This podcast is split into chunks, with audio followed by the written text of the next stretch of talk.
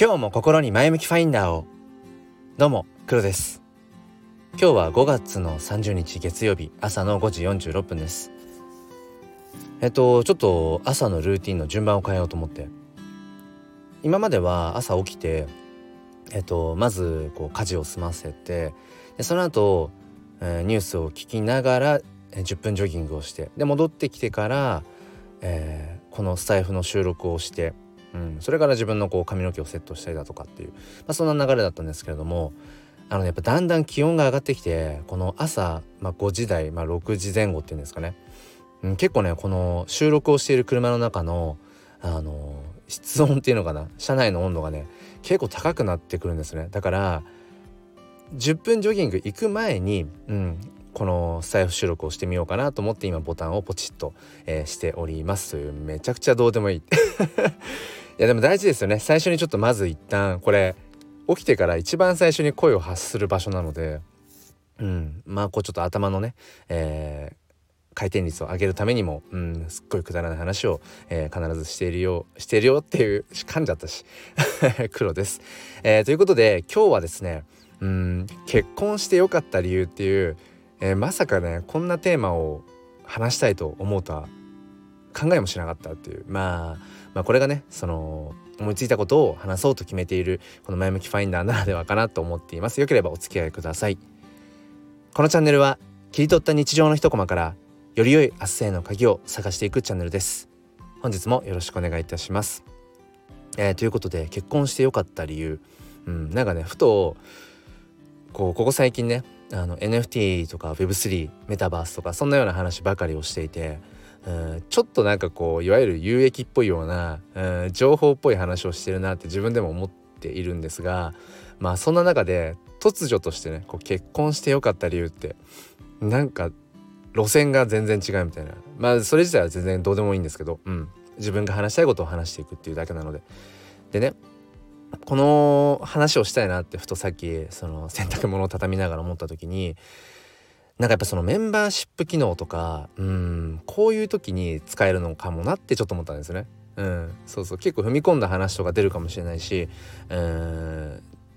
そういう内容のものうんをメンバーシップとかでやってもいいのかななんてことを思いつつうんただこの辺りの話はあのいつもね聞いてくださってる方はご存知だと思うんですが僕の中でいろいろこうアクセルとブレーキの、うん、部分なのでまあ一旦置いておきます。ということで、えー、前置きが長くなりました。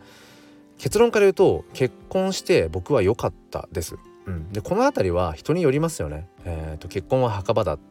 でしたっけ、えー、そういう言葉が、うん、あったり。だから結婚をしたことによってそれが足かせになってしまって、うん、鎖のようにね、えー、なんだかこうのびのびと、うん、自分の人生を過ごすことができていないみたいなことをまあ言う人もいるし別にそれを否定するつもりはないです。うん、やっぱり一人一人その人生の在り方って違うし何をもって良しとするかって違うからねただ僕は、うん、結婚してよかったなって本当に本当に思います心から。うん、でなんでそんな話をなんでそんなことをね思ったかっていうと、まあ、これちょっとねまあいいや話そう 夢あるじゃないですか夢ってあの寝てる時に見る夢ね。でね僕ちょいちょい夢の中でうん要はその妻ではない女性と過ごしている夢を、まあ、時々見るんです。うん、でもこれは何て言うんでしょうねあの決してその浮気願望があるとか、うん、今のその要は夫婦生活結婚生結婚生活まあもう7年8年目とかだから、まあ、娘もいるしね、結婚生活とはもう言わないフェーズかもしれないけれど何か今のねそのうん、家庭生活に不満があるとかってことは一切なくて本当にいやいや嘘いやいやそれちょっと言い過ぎじゃないっていう人もいるかもしれませんが僕は本当にまあ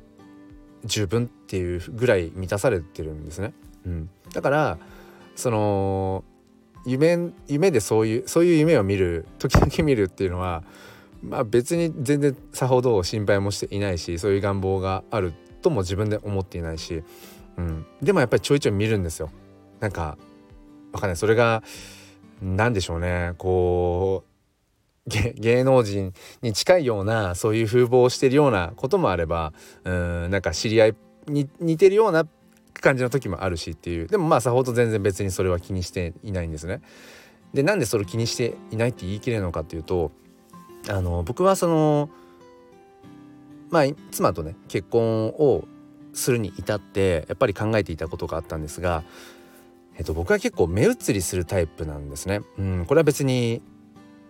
そのなんだ人とか物とかっていううんこと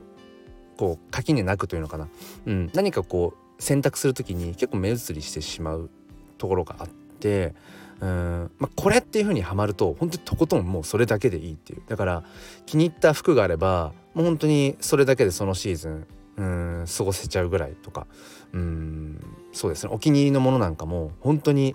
うん10年20年単位で壊れない限り使っているものとかうんがあったりだとか、うん、そういう意味では執着心は強い方だと思うんです。ただそのはまらないと本当にすぐに、うん、他に気が移っていってしまうっていう。でまあそのこと女性関係においても、まあ、今振り返ると本当にこれメンバーシップとかねあのー、活用できてれば そういうとこで話すような話なんだろうなと思うんですけど、まあ、こと女性関係においても、うん、振り返ると何て言うんでしょうね続く人は続いたし続かない人は本当続かなかったしあとはいわゆるその二股みたいなことも正直、うん、そういうふうなかぶっちゃうっていうのか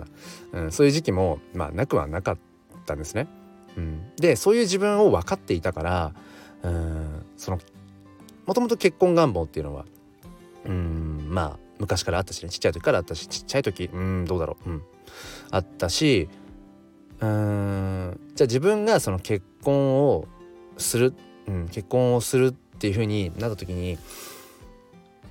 じゃあよっぽどだからもう何ていうこの人だっていう、うん、もう絶対目移りしないぞ。いわゆる結婚してえー、っともうねある程度こう倦怠期とかも来てとかっていう時になんか浮気心が芽生えてしまうとかっていうことがもう絶対ないっていう、うん、そういう人が現れない限り自分は結婚しないって決めてたんですね。うん、そう昔からそれをずっと決めてたんです。でまあ結論から言うとうんそういうふうに自分の中で、うん、この人だって人が現れない限り結婚をしないと決めていた僕が、まあ、今結婚8年目になるので、うんまあ、それは、まあ、そういう人に出会えたという、うん、ことなんですけれどもうん僕はその何て言うのかな。やっぱりその恋愛対象っていうのかな。うん。見た時に結構外見から入るんです。これも本当に何だろうな。なんか人によっていろいろねあのー、言われそうですけど。まず僕はやっぱり外見から入るんですね。で中身を知っていってあすごく素敵な人素敵な人っていうのはその人としてね中身ですよね。うん。性格その人の価値観とかっていうものに触れたってそれであすごく素敵な人だなってなった時にまあ何て言うんでしょうこううんその人を本当にうん愛おしく思っていくっていうのかな。なんかそういうところがあってだからうーんちょっと変な二択を言いますけどこう A さんと B さんがいてでどちらも、人としてだから中身ですね。中身はすごく素敵な人だと。自分がこう共感できるような価値観を持っていて本当に尊敬できるようなうんそういう心持ちの人が A, A さん B さんいるとする。で A さんは、まあ、見た目が自分の、まあ、好みじゃない、うん、場合で B さんは自分の好みの魅力ある自分からとして魅力を感じる、えー、外見をしているのが B さんだとしたら僕はやっぱり B さんを選ぶんですね。うん。まあ、これ変な AB 選択ですけど そう。だから僕は別にその中身はどうでもいいんだって言ってるわけじゃなくてうん中身はもう大前提としてあるんだけれどもうんやっぱり外見っていうものうん見た目っていうものもうんやっぱり自分は大事にしているってとこです。それはまあやっぱり趣味で写真を撮っているっていうところもあったりその絵を描いたり、ね、好きで絵を描いたりとかっていうのもうんそうだしまあそのファッションが好き。まあ古着主に古着ですけど古着が好きとか要はその視覚的要素っていうのかな？見た目の美しさ見た目の秀逸さうんっていう部分っていうのはやっぱりすごくこだわる気質を持っているっていうそういうこともやっぱりうんまあ昔から分かっていたし、うん、っていうところもあって、えーと、今の妻今の妻？今の妻っていうか妻を、えーと、結婚この人とだったらあの変な話うんこ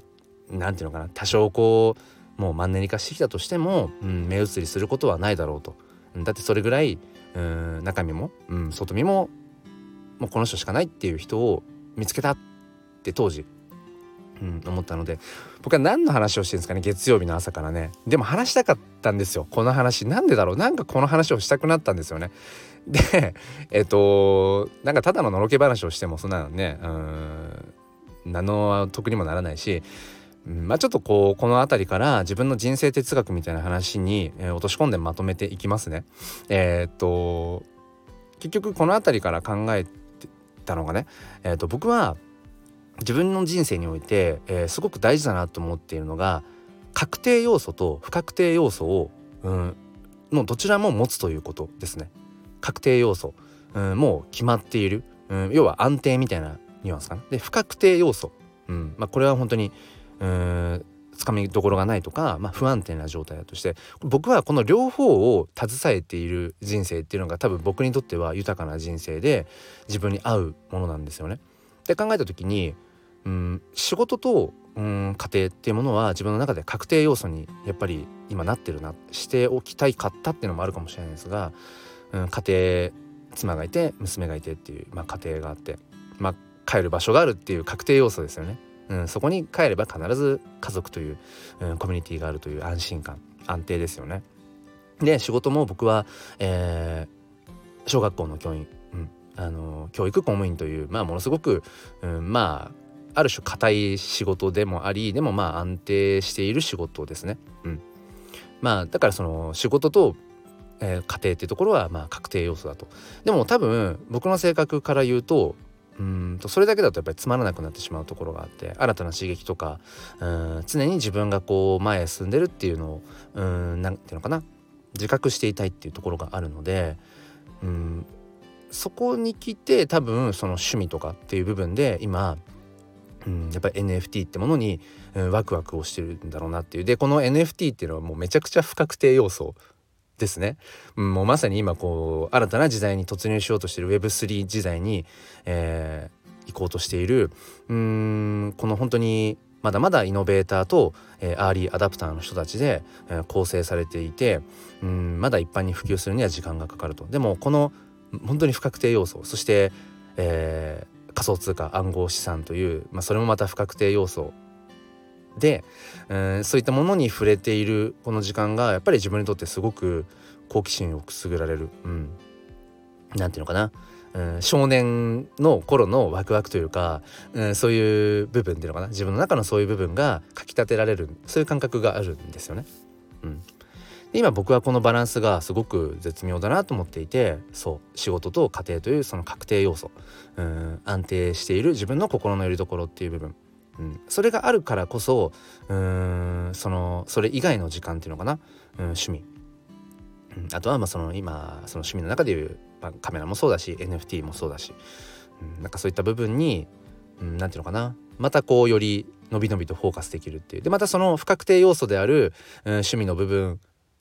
から自分がこう感じたこととかっていうのがまた確定要素である家庭とかうん仕事っていうものに返っていくっていう、うん、なんかねこのバランスが僕はすごく、えー、大事だななんてことを思っています。だからいつも僕がしょっちゅう言ってるその必然性と、えー、偶発性っていうのかな。その辺りともちょっとこうやっぱりつながってるのかなっていう、うん、なんか全部が全部全く予測できないっていう人生だと多分僕は持たないんですよ。潰れちゃう。うん。で一方でもう分かりきった未来しかなくて、えー、本当に安定しかないっていう人生でも多分僕は、えー、なんかこう飽きてしまうっていう、うん、だからその両方を混ぜこぜていくことが必要だよねっていう。そういう意味で言うと、えー、僕は、うん、やっぱり結婚してよかった、うん、結婚したことによって何、えー、て言うのかな。その自分にとってのパートナーっていうものがもう確定していて。でその確定しているその妻、うん、っていうものが僕にとって本当にうーんなんだろうな。この人生においてこの人しかこの女性しかいないなっていう人を自分は選んだんだっていうなんかそこにやっぱり満足してるんだろうなっていうことを 思います。何の話をしたかったんでしょうね。うん。そうなんですね。まあということでどういうことでってどういうことか分かりませんがあのこれはもう本当に人によると思います。何が確定要素で不確定要素か、うん、結婚というものがえ、確定要素にはならないという人もいると思うし、うん、人生ほんとそれぞれですね。多様性に富んだ、えー、本当に世界だと思うので、うん、自分にとってのどういう人生が、うん、自分にいいのかっていうことを、うん、なんかねそうだな。知ることというか理解していくことっていうのが、えー、より良い明日につながっていくんじゃないかなと思います。なんとなくまとまりました多分。はいということで、えー、最後までお付き合いくださりありがとうございました。うん今週1週間ねなんかまた暑くなっていきそうですね、えー、無理せず、うん、やっていきましょう。それでは今日も良い一日を。ではまた。